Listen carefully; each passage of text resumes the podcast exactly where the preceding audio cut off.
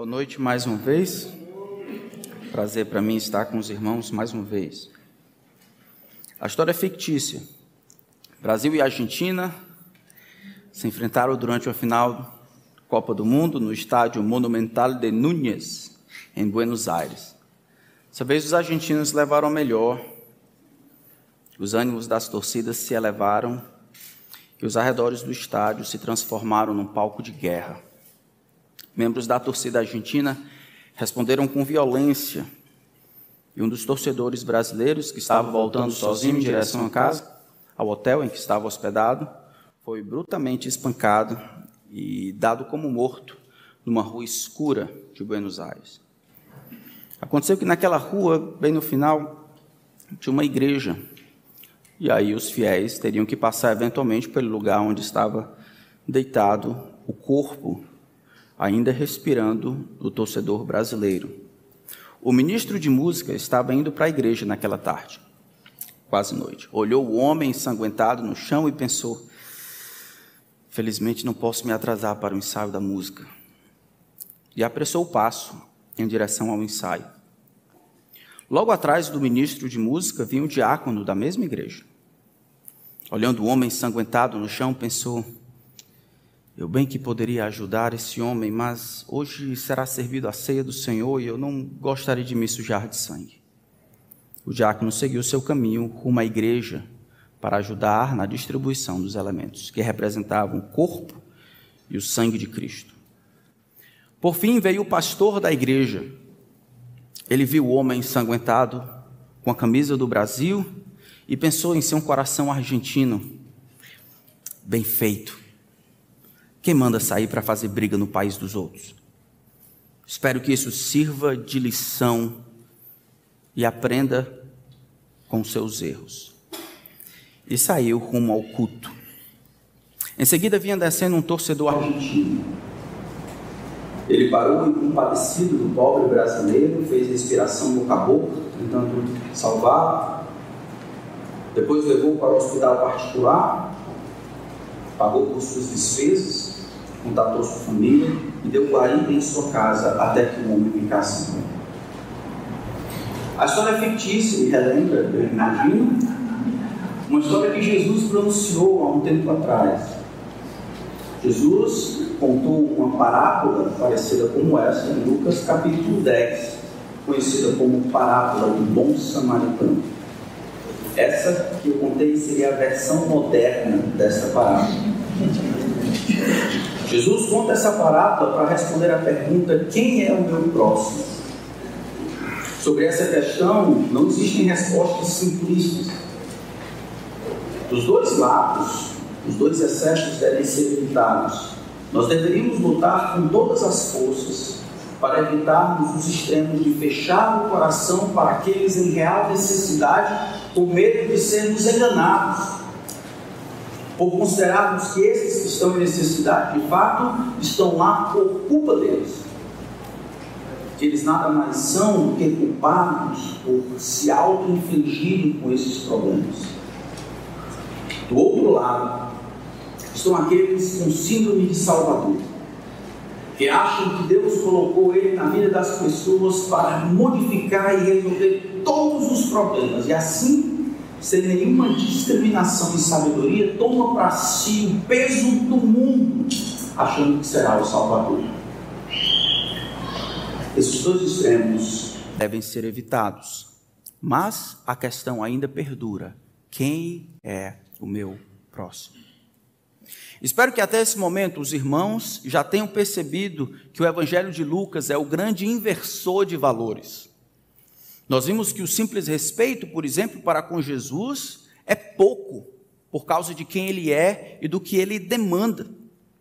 Respeitar simplesmente Jesus é torná-lo menor, e é na extravagância, tantas vezes, das nossas atitudes que nós demonstramos o amor que nós recebemos. Vimos isso em Lucas capítulo 7.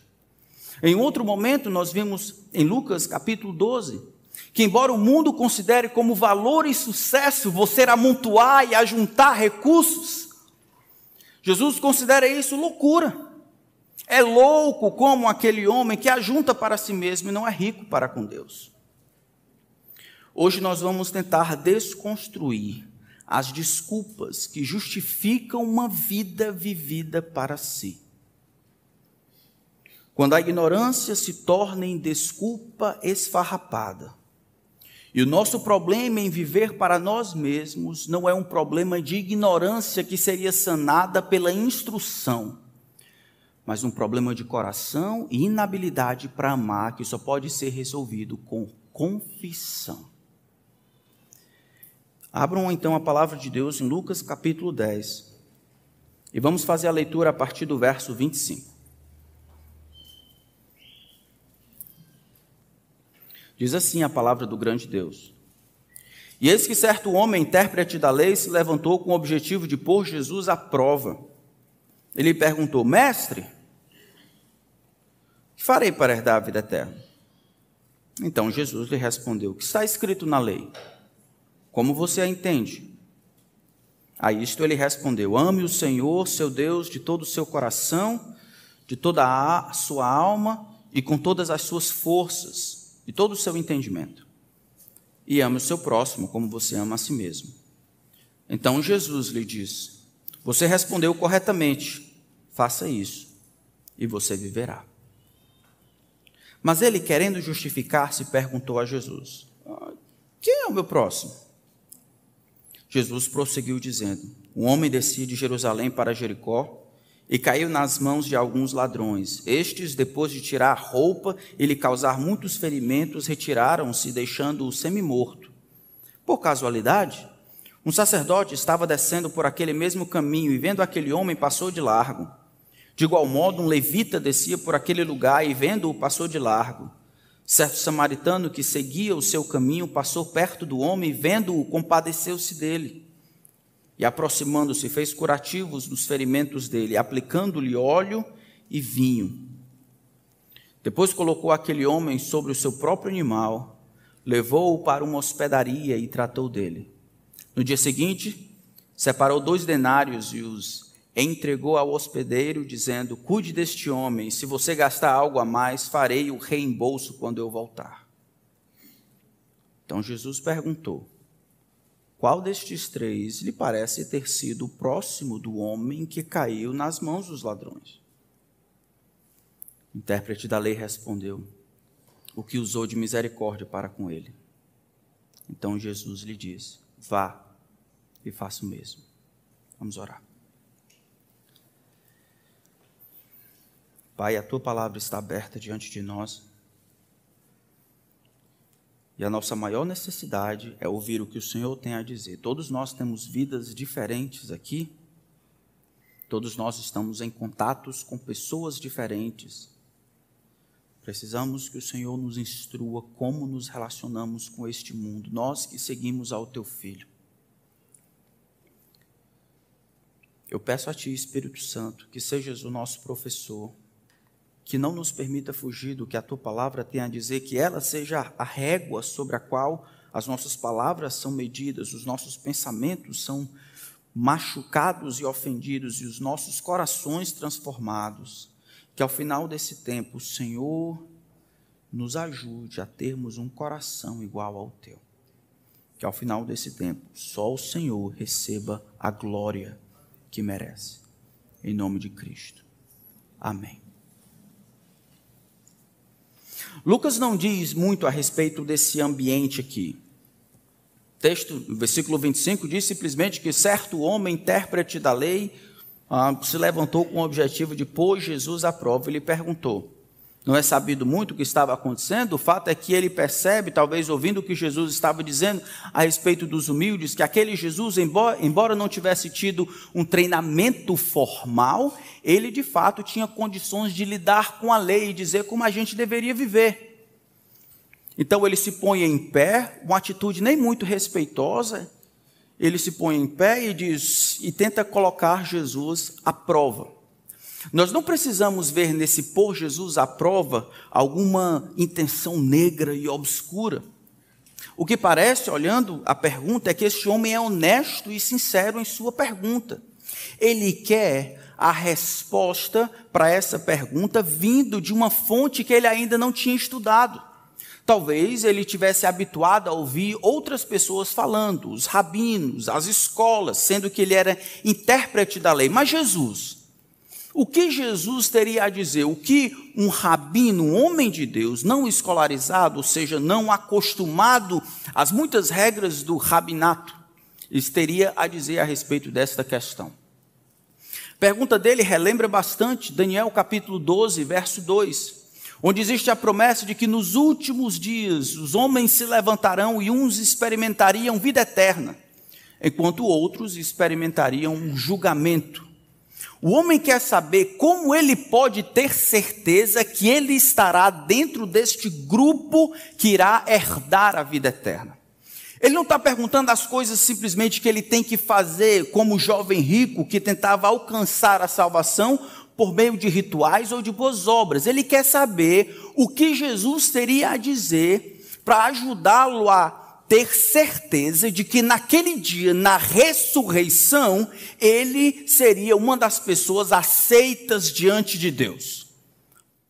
A pergunta é legítima. Senhor, como posso ter certeza que estarei dentro daqueles que hão herdar a salvação? De onde Jesus vai tirar a pergunta? Acho interessante que Jesus não dá a resposta simplesmente, ele responde com outra pergunta. Ah, o que está escrito na lei? Como a interpretas? Eu acho que já deveria ter sido mudado lá, Johnny.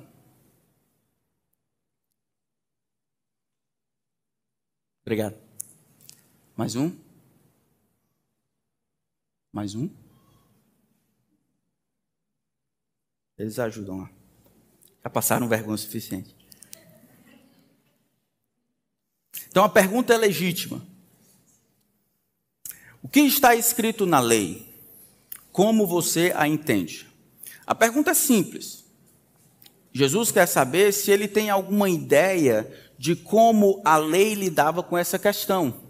O que, que a lei dizia a respeito da vida eterna, de quais são os mecanismos ou as maneiras de perceber e ter certeza de que os homens estarão do lado daqueles que iriam ser aceitos diante de Deus? O homem cita Deuteronômio capítulo 6, verso 4 e 5. Ele diz: Ouve Israel. Ele não diz, mas estava na cabeça aquele texto. Ouve a Israel, o Senhor nosso Deus é o único Senhor. Amarás, pois, o Senhor teu Deus de todo o teu coração, alma e entendimento. Amarás o Senhor com tudo que existe, amarás o Senhor como o supremo amor da vida. E o outro, semelhante a esse, ele vai lá de Levítico capítulo 19, ame ao seu próximo como a si mesmo. Jesus diz: Você respondeu corretamente. Jesus diz: Você respondeu corretamente, faz isso e viverá. Isso é, vive de acordo com aquilo que você prega, porque o homem de fato estava certo no seu pronunciamento. Amor e valor caminham juntos. O amor que nós dedicamos a alguém ou a alguma coisa, ele é baseado no valor que damos àquilo. Você pode amar o seu carro, amar a sua moto, mas se você se vê numa situação entre vender a sua moto ou o seu carro para um tratamento que os seus pais, seus avós, seus filhos vão precisar, o que você faz? Você vende a moto, vende o carro, por quê? Porque o seu filho, os seus pais têm mais valor para você. Logo, eles precisam ser mais amados.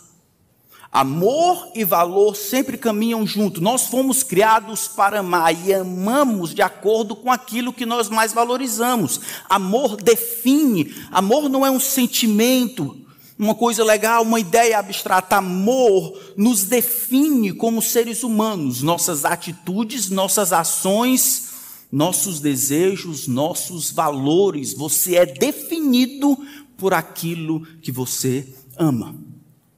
Agora, quem é o Senhor? O Senhor é o supremo valor que existe. É por isso que o Deuteronômio começa: ouve Israel.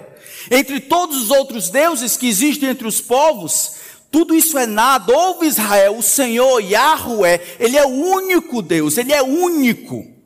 Desta forma, sendo que ele é o supremo valor que existe, é a causa primária de todas as coisas, é dele que vem tudo que existe, respiração, toda bondade vai todo do perfeito, logo, ele deve ser o nosso maior amor.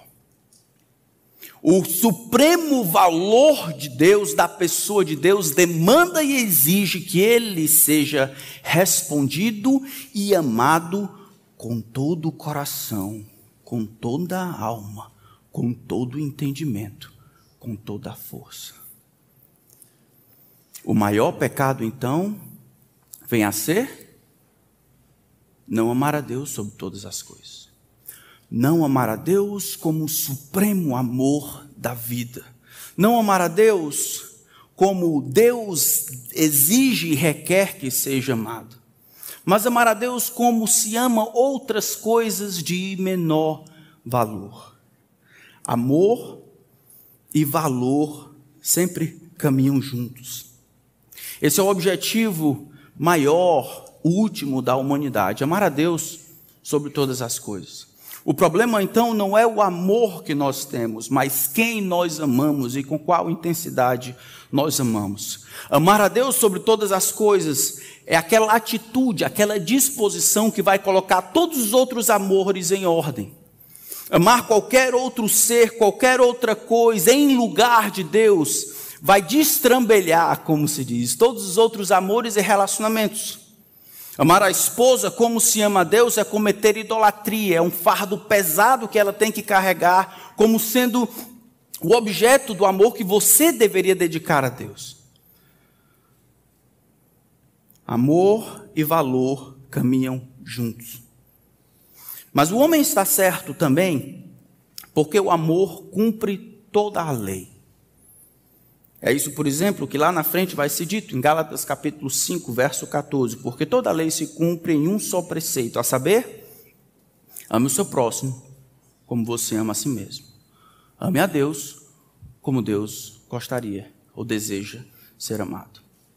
Então, nas muitas leis que nós existia, nós tínhamos no Antigo Testamento, eles eram resumidos nos Dez Mandamentos, e os Dez Mandamentos são uma explicação, é o avesso do que significa amar a Deus. Então, me diga, o que era amar a Deus? Voltando para Deuteronômio 5, ou Êxodo capítulo 20, é não ter outros deuses diante dele, é não tomar o nome do Senhor de maneira leviana, é dedicar um dia separado dos outros, interromper as outras atividades para concentrar-se em atender aos reclames de Deus, afinando a nossa visão a Deus. São os mandamentos. E o que é amar o próximo? Ora, se você ama o próximo, você não cobiça o que ele tem. Se você ama o próximo, obviamente, você não caluneia, você não dá falso testemunho, você não assassina e por aí vai. Amar significa cumprir estes mandamentos aqui. O resumo de tudo isso Amarás o Senhor teu Deus de todo o coração e amarás o teu próximo como a si mesmo. Daqui para frente, todas as vezes esses dois mandamentos estarão intricados, como se um dependesse do outro e o outro fosse demonstrado pelo primeiro. Sempre será assim. Não dá para amar a Deus sobre todas as coisas e odiar o irmão, e é impossível odiar o irmão e na tentativa de tentar amar a Deus.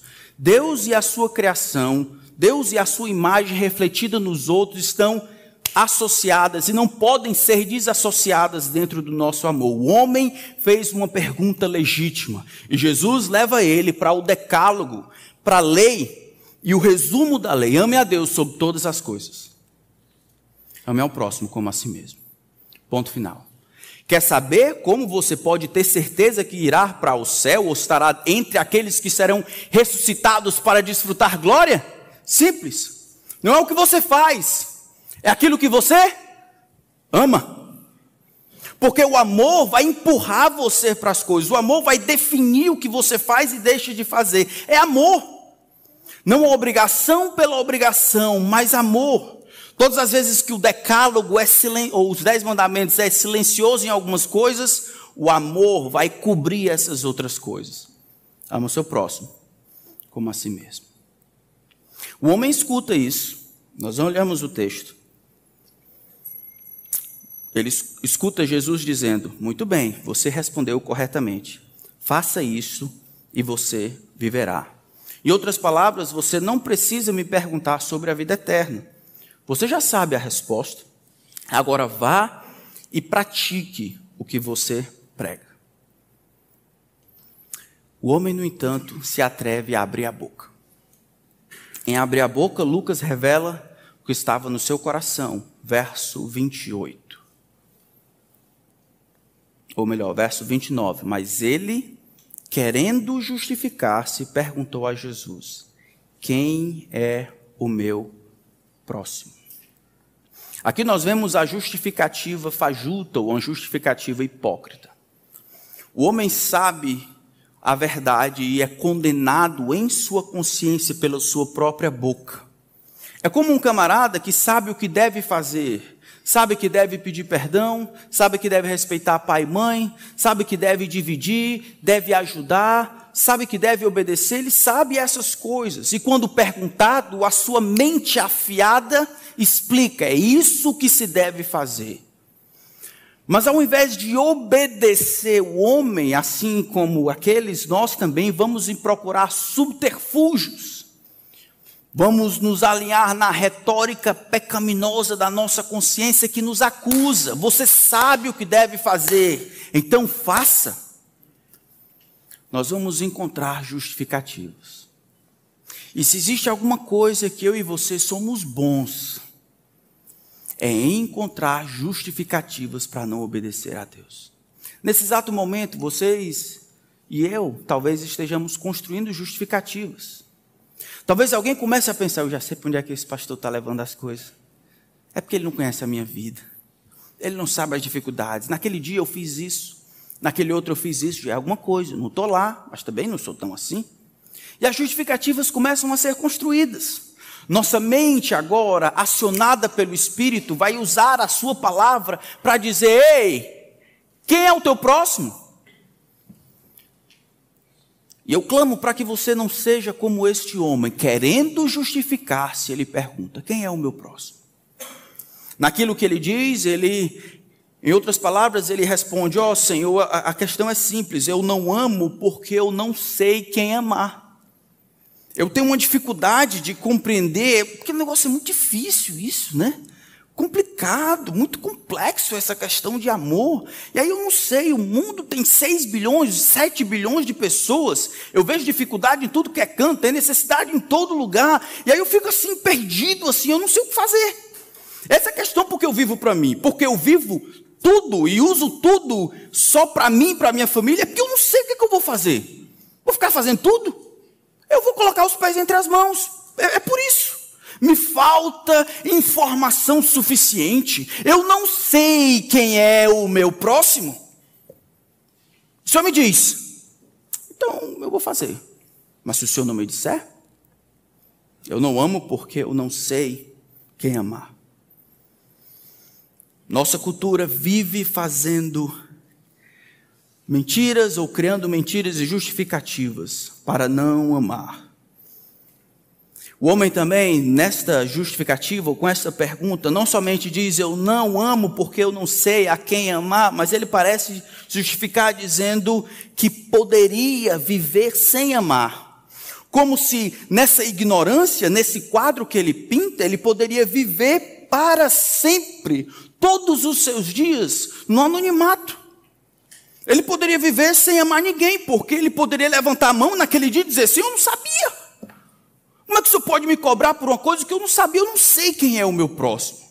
E a pergunta é: dá para viver sem amar?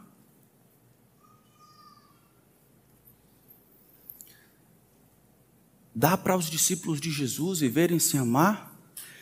Dá para aqueles que assumem fazer parte do grupo que desfrutará da glória na ressurreição do último dia, viverem sem amar, dá para este grupo levantar uma lista de justificativas, ignorância, falta de conhecimento, falta de oportunidade, falta de atenção, ocupado em servir na obra de Deus e tantas outras desculpas esfarrapadas Como se Deus não conhecesse o teu e o meu coração. Dá para viver sem amar, irmãos? O cristão, ele, ele não pode viver sem amar. A gente pode amar errado, a gente pode até amar menos, a gente pode amar de maneira desproporcional. Mas um cristão, discípulo de Jesus, ele não pode viver sem amar. Como eu falei no começo, amar é muito sério. Amar define você. Vamos abrir em 1 João capítulo 4, falando para o amor entre irmãos. Olha que texto assustador. 1 João capítulo 4. Vamos ler todos juntos, versos 7 ao 11 do capítulo 4. Amados, juntos, amemo-nos uns aos outros, porque o amor procede de Deus. E todo aquele que ama é nascido de Deus e conhece a Deus. Quem não ama não conhece a Deus, pois Deus é amor. Nisto se manifestou o amor de Deus em nós, em haver Deus enviado seu Filho unigênito ao mundo para vivermos por meio dele. Nisto consiste o amor não em que nós tenhamos amado a Deus, mas em que Ele nos amou e enviou o Seu Filho como propiciação pelos nossos pecados. Amados, se Deus nos amou de tal maneira, nós também devemos amar.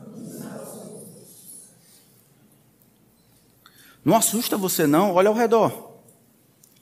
Esse povo aqui da igreja lugar, a maneira como você se igreja local, a maneira como você se relaciona com esse povo aí que está do seu lado, define você. Isso não é opcional, isso não é facultativo, define você. Ele diz, amados, vamos amar uns aos outros, amemos-nos uns aos outros. Ele dá uma razão simples, porque o amor procede de Deus. O amor vem de Deus. E mais, todo aquele que ama, ou aqueles que são capazes de amar, eles são nascidos de Deus e eles conhecem a Deus. Esse é o positivo. Quem não ama, ele diz, não pode conhecer a Deus, porque amor faz parte da natureza, da essência de Deus. O amor não é Deus, mas Deus em sua completude é amor. Deus sempre age em amor. Deus não pode abrir mão de ser amoroso, embora tantas vezes ele deseje não demonstrar esse amor. Seu amor está lá, sempre e constante, faz parte da essência de Deus. Por isso, quem não ama, não conhece a Deus. Mas na frente ele vai dizer: se você não consegue amar o seu irmão, versículo 19 do mesmo capítulo, nós amamos porque ele nos amou primeiro. Se alguém disser, ama a Deus, mas odiar a seu irmão? Esse é um mentiroso. Filho de Satanás plantado dentro do seio da igreja para disseminar mentira. Pois quem não ama seu irmão a quem vê, não é capaz de amar a Deus a quem não vê. E talvez seja o momento da gente definir o que seria amor. Amor, eu não estou falando daquele gostar, em que eu vou com a cara de quem torce o mesmo time que eu, ou quem tem o mesmo carro que eu, ou quem tem o mesmo ramo que eu, ou quem tem a mesma quantidade de filhos que eu tenho, ou quem tem o mesmo peso que eu, ou quem gosta da mesma comida que eu. Isso aí qualquer descrente consegue fazer. Está cheio de grupo social de gente que se inclui, o Facebook vive anunciando aí, gente que se inclui conversa em torno de algo que lhes dá unidade. O cristianismo é mais do que isso. É Deus, por meio do Espírito, colocando no mesmo corpo. É judeu, é grego, é bárbaro, cita, é homem, mulher, criança, adulto. Todo mundo ligados à videira verdadeira. Entranhados no corpo de Cristo. Isso é sobrenatural. Amor ou amar alguém é a disposição indelével, ou seja, aquela disposição que não encontra força contrária, irredutível pelo bem daquela pessoa e o esforço para aquele, aquele bem que eu desejo de fato aconteça. Amar alguém é se dispor internamente no coração para que o bem, conforme definido por Deus em Sua palavra, aconteça na vida daquela pessoa. E eu me coloco como ferramenta e instrumento para que o bem, definido pela palavra de Deus, aconteça. Não é possível amar somente desejar. Isso é mentira. Isso é emocionalismo. O amor que brota de Deus é um amor que se envolve, é um amor que resolve. Não é isso que ele disse no versículo 10 desse capítulo? É assim que consiste o amor, não em que a gente tomou a iniciativa e amou a Deus. Não amor que é condicionado pela amabilidade das pessoas ou por fatores outros que me levam a amar, gostar, me interessar e me envolver com aqueles. Deus olha para nós e Ele olha e Ele percebe os nossos pecados contra Ele. E Ele deseja o nosso bem.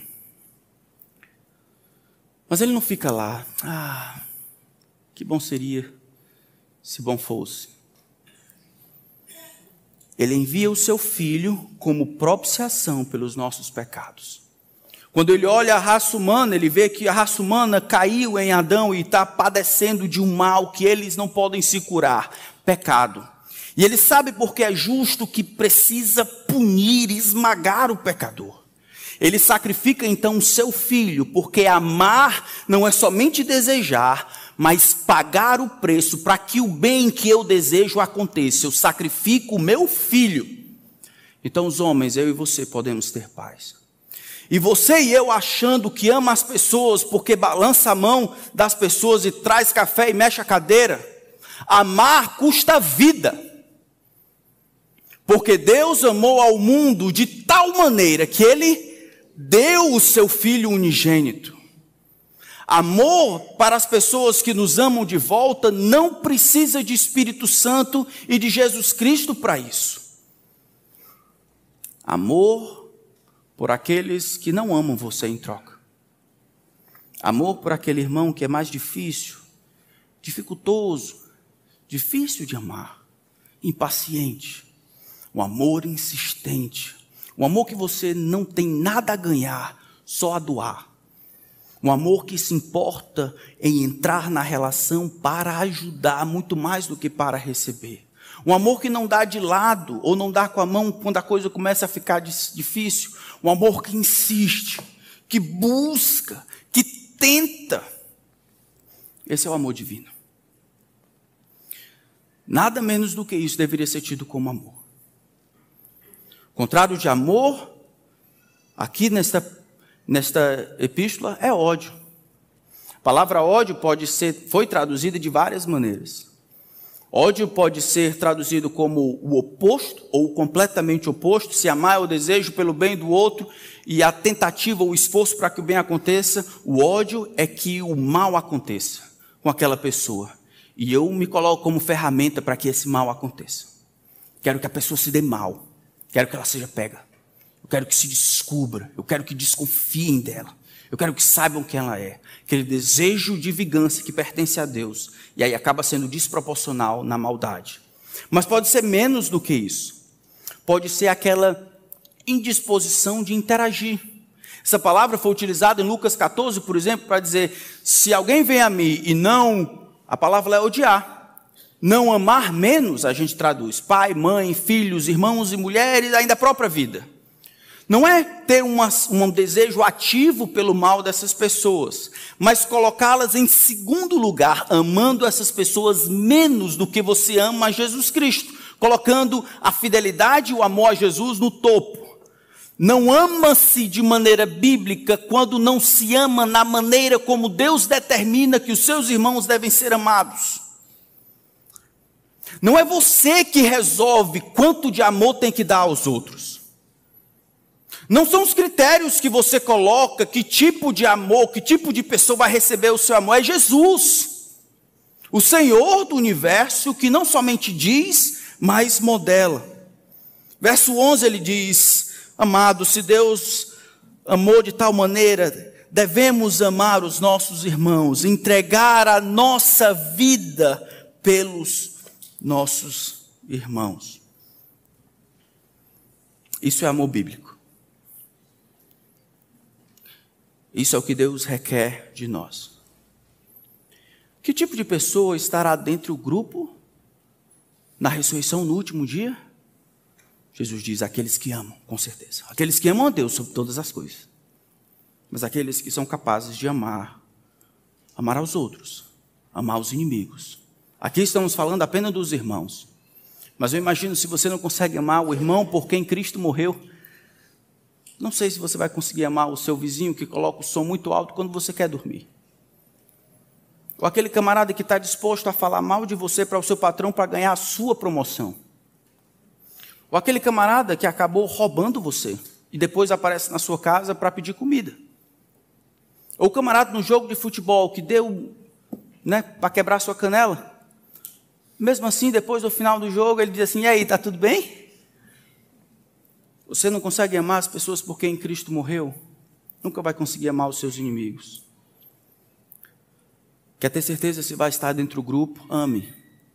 Quer ter certeza que ama? É só olhar ao redor. Quem são as pessoas que você se interessa ao ponto de sacrificar por elas? Não aquelas que são afeiçoadas a você, mas aquelas que precisam. Na verdade, esse é o ponto da parábola. É o que Jesus, voltando para lá em Lucas 10, é para onde Jesus caminha. Quem é o meu próximo? Jesus então prossegue contando uma parábola. A parábola tem três personagens. Ele começa dizendo de um homem que foi injustamente, ele desce de Jerusalém para Jericó, uma estrada um pouco complicada, ele é assaltado, deixado como morto desce um sacerdote, desce um levita e desce um samaritano. Quando Jesus resolve colocar essas características, essas personagens, as pessoas ficaram, eu acho que, olhando lá. Quem eram os sacerdotes e quem eram os levitas? Sacerdotes e levitas são aqueles utilizados de dentro do povo para liderar, de alguma forma, o povo de Deus. Liderar tanto na música quanto no sacrifício, liderar no, no meio dos ofícios sacerdotais. Agora, o homem sendo estando lá semi-morto, eles iam correr num problema. O texto descreve claramente que eles observam. O texto no versículo 31 diz: Vendo aquele homem, passou de largo. Aqui o, o texto dá a ideia de que eles observam e eles tentam se distanciar o máximo possível. Os homem, o homem está semi-morto, o seu semi-cadáver está ali do lado direito da praça. E ele então olha, ele tem a oportunidade e ele passa para o outro lado, o lugar mais distante que tem daquele homem. Uma das possibilidades é que ele sabe que o seu trabalho não permitia a ele se contaminar, e se o homem estivesse morto, ele não poderia se contaminar e assim servir a Deus. O homem estava em missão, talvez, pronto para servir a Deus. Como é que ele pode parar nessas, se envolver nessas coisas dessa vida para ajudar o homem que está morrendo? Eu não posso me contaminar. Como eu vou oferecer os sacrifícios de louvor e adoração a Deus? Nesse momento desce um samaritano, e eu acho que quando Jesus pronunciou a palavra samaritano, eles ouviram Satanás. Os samaritanos eram grandemente odiados. A gente sabe disso de João capítulo 4, que os samaritanos não se, deu, não se dão com os judeus. E a razão é simples. Vou dar aqui para vocês um resumão da aula de história. Então, temos Davi, depois do rei Davi temos Salomão, temos o filho dele, Roboão. Roboão, por causa de sua tolice, acaba dividindo o reino. Então, dez tribos ficam no norte e outras duas ficam embaixo tribo do norte é chamada, as tribos, né? É chamado de Israel no norte. No sul vai receber outro nome, mais na frente vai se tornar Judéia. Em 722, o Império Assírio vem como chamado por Deus para destruir. Ele começa na parte de cima, destrói tudo. E aí as cidades maiores, essa cidade aqui de Samaria, por exemplo, é levada em extradição e distribuída para os outros povos. Era uma estratégia da Síria. E a Síria pega pessoas de outras nacionalidades e coloca lá. Nesse momento, vão existir o casamento de povos pagãos, povos que não eram da descendência de Abraão, com os povos que ficaram na terra. Surge então um povo misto. Quando o povo então retorna finalmente do exílio, os samaritanos tentam construir um templo junto com os judeus.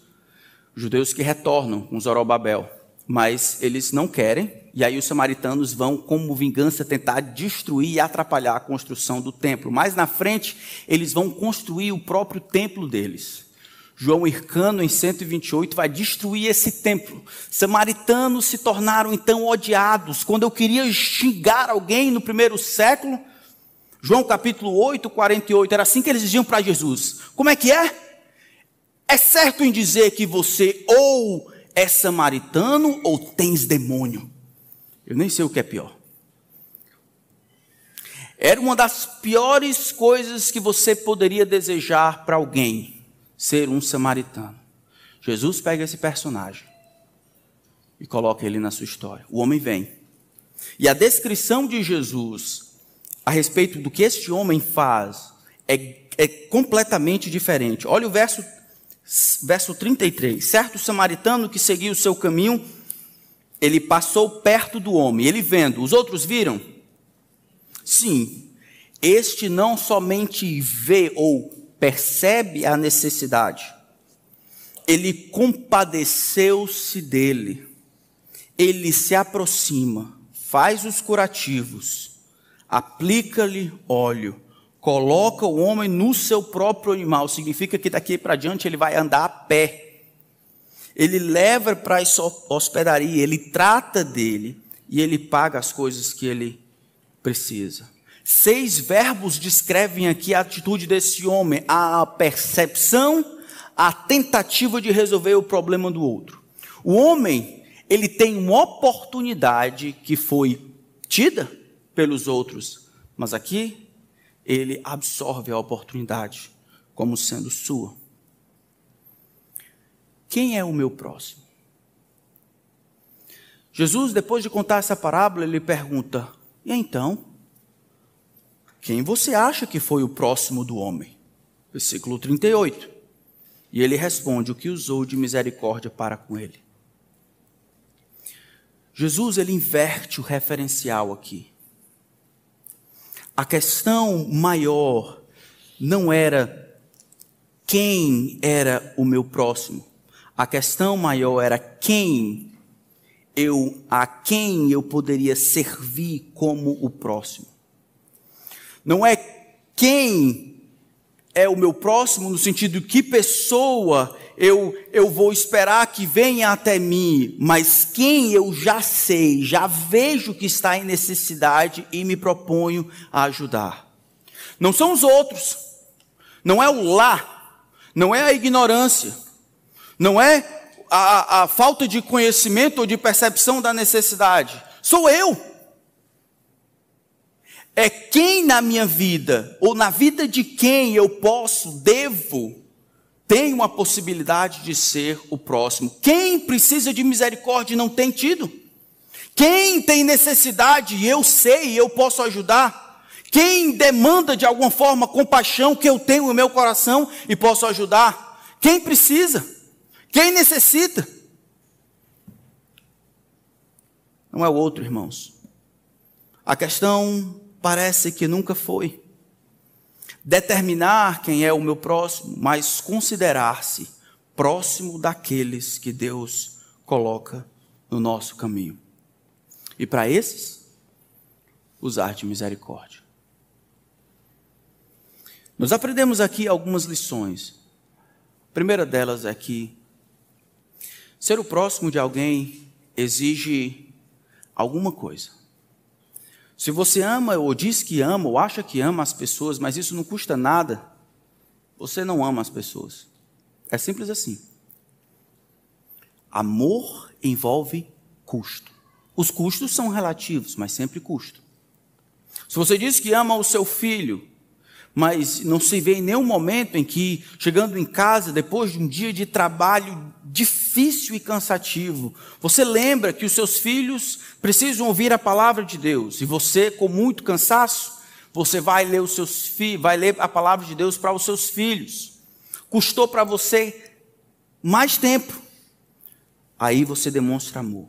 o mesmo para a esposa, o mesmo para os irmãos aqui. Se não custa nada o relacionamento que você tem entre os outros, o que você tem é socialização, não comunhão. Você gosta das pessoas, mas não sei se as ama.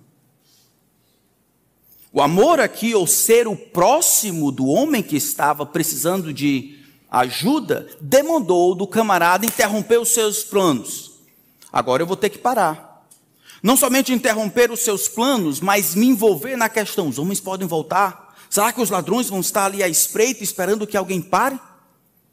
E se esse homem, e se for uma, uma, uma estratégia para me pegar? Vai demandar que o homem agora pague determinadas coisas. Pegue o rapaz, coloque no jumento, levando para a hospedaria. Ou seja, ele se envolve, não somente deseja o bem daquela pessoa. Não é aquele que ora, vá em paz. Fica tranquilo que Deus te abençoe. Deus quer usar você para abençoar aqueles que Deus coloca no seu caminho. Vocês, eu, somos instrumentos de Deus para abençoar aquelas pessoas que o grande Deus, em sua soberania, coloca no nosso caminho. Fora disso, irmãos, é, é humanitarismo. Fora disso, é caridade. Fora disso, é viver para si. Nenhum homem deveria se achar ou digno ou pertencente ao grupo daqueles que ressuscitam no último dia, se consegue viver sem usar misericórdia para com aqueles que precisam. Essa é a política do reino. É assim que Jesus termina. Vai, faz o mesmo. Na minha vivência, eu tenho tido a oportunidade de perceber dificuldades na vida dos irmãos, e dificuldade naqueles que não conhecem a Deus e tentar de alguma forma ajudar. Vou contar algumas aqui com o objetivo de ajudar os irmãos a compreenderem que ser o próximo de alguém demanda mais do que algumas vezes nós estamos habituados a dar. Uma vez eu fui chamado lá, eu morava no Edson Queiroz e um rapaz bateu a minha porta pedindo pelo leite das crianças. E aí eu prontamente ajudei a comprar o leite das crianças. Notei, no entanto, que aquilo ficou retornando, né? aquela cena ficava voltando a cada dois meses. E aí, depois de um tempo, eu notei que o leite, que era um NAN, para um, pela contagem que eu tinha feito, o menino já tinha três anos. Deveria tomar o NAN 3, mas ele continuava falando NAN 1. Então, era como se o menino estivesse, em vez de crescendo, diminuindo o homem estivesse se tornando mais novo em vez de mais velho. Eu fui passado para trás tantas vezes. E eu não estou dizendo isso para dizer que você deve se acostumar a ser passado para trás. Esse é um extremo. Em que você, sem nenhuma discriminação, nenhuma sabedoria, você simplesmente acha que está certo ajudar as pessoas como elas acham que deveriam ser ajudadas, ao invés de ajudar da maneira que elas precisam. São duas coisas diferentes. O que as pessoas precisam nem sempre é o que elas querem.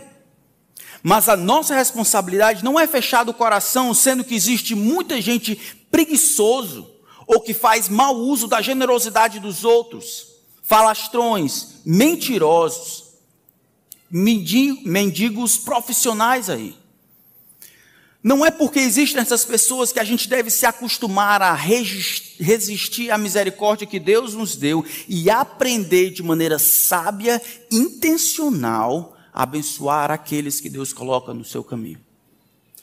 Você vai aprender algumas vezes pelo seu próprio erro, mas Deus exige de você que você use de misericórdia e seja o próximo daqueles que Deus coloca no seu caminho, ao invés de ficar perguntando quem é o meu próximo?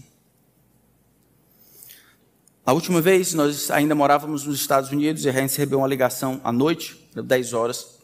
Nós tínhamos uma conferência chamada 5 de Maio, com os latinos lá e a gente acabava fazendo amizade para tentar evangelizar. Recebeu a ligação de uma família de seis.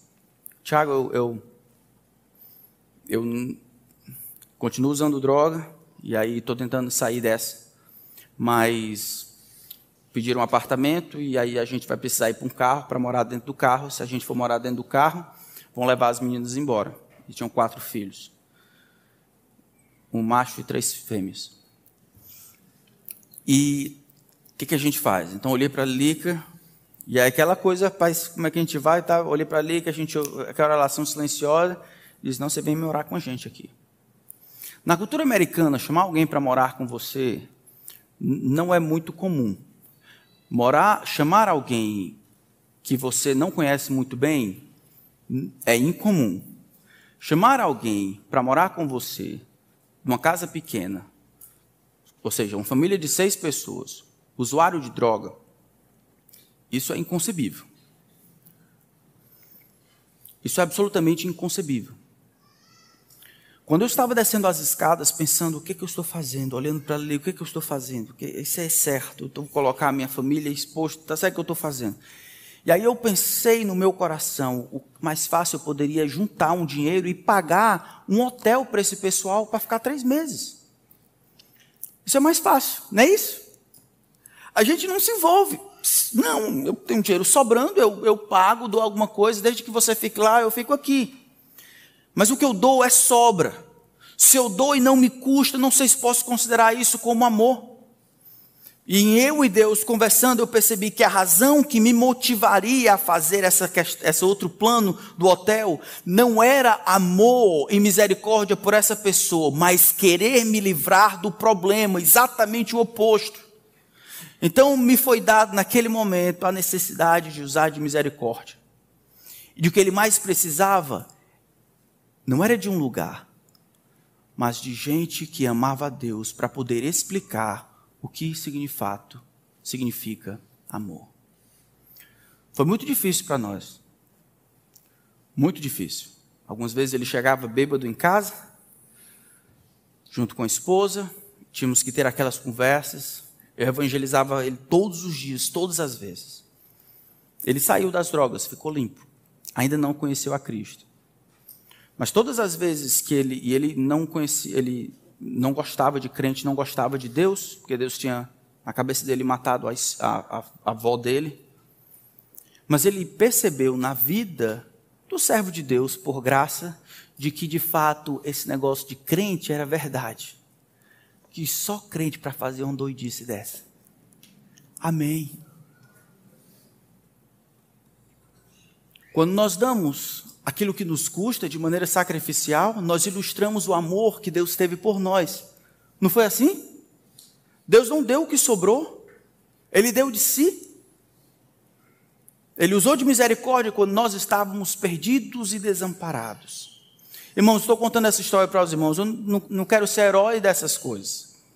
Eu quero explicar que eu sou alguém que luto com esses textos, mas que eu sei o que é a vontade de Deus não é esperar que apareça, não é desculpar-me diante de Deus, porque eu não sei quem é o meu próximo, e assim eu vivo dezenas de dias, de horas, anos, sendo o único afetado por todas as coisas que eu tenho, pelo meu tempo, meu conhecimento, meu dinheiro, meu carro, minha casa, minha comida, é eu, isso é para mim, minha família. Isso não existe para nós.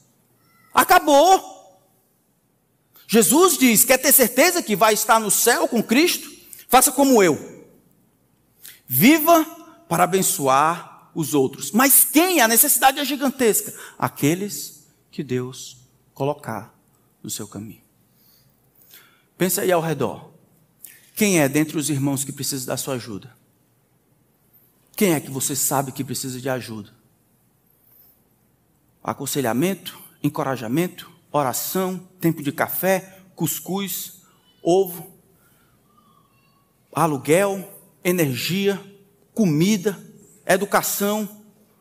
Quais são as coisas que você acha que Deus está falando a você e você tem simplesmente se justificado? Quem é o meu próximo? Quais são as pessoas da sua família, da sua rua? Que Deus tem colocado no seu caminho, dito: o que, você vai fazer com isso? Que você vê, observa, mas resolve passar de largo. Eu já tenho um problema demais. Lembre-se que Deus não pensou assim de você. Você é o próximo de quem, meu irmão? Minha irmã, você é a próxima de quem? Quem é que se beneficia de ter você por perto? Ou você ainda continua se justificando? Que Deus nos ajude a vivermos para Ele e para os outros, não para nós, não mais. Vamos orar.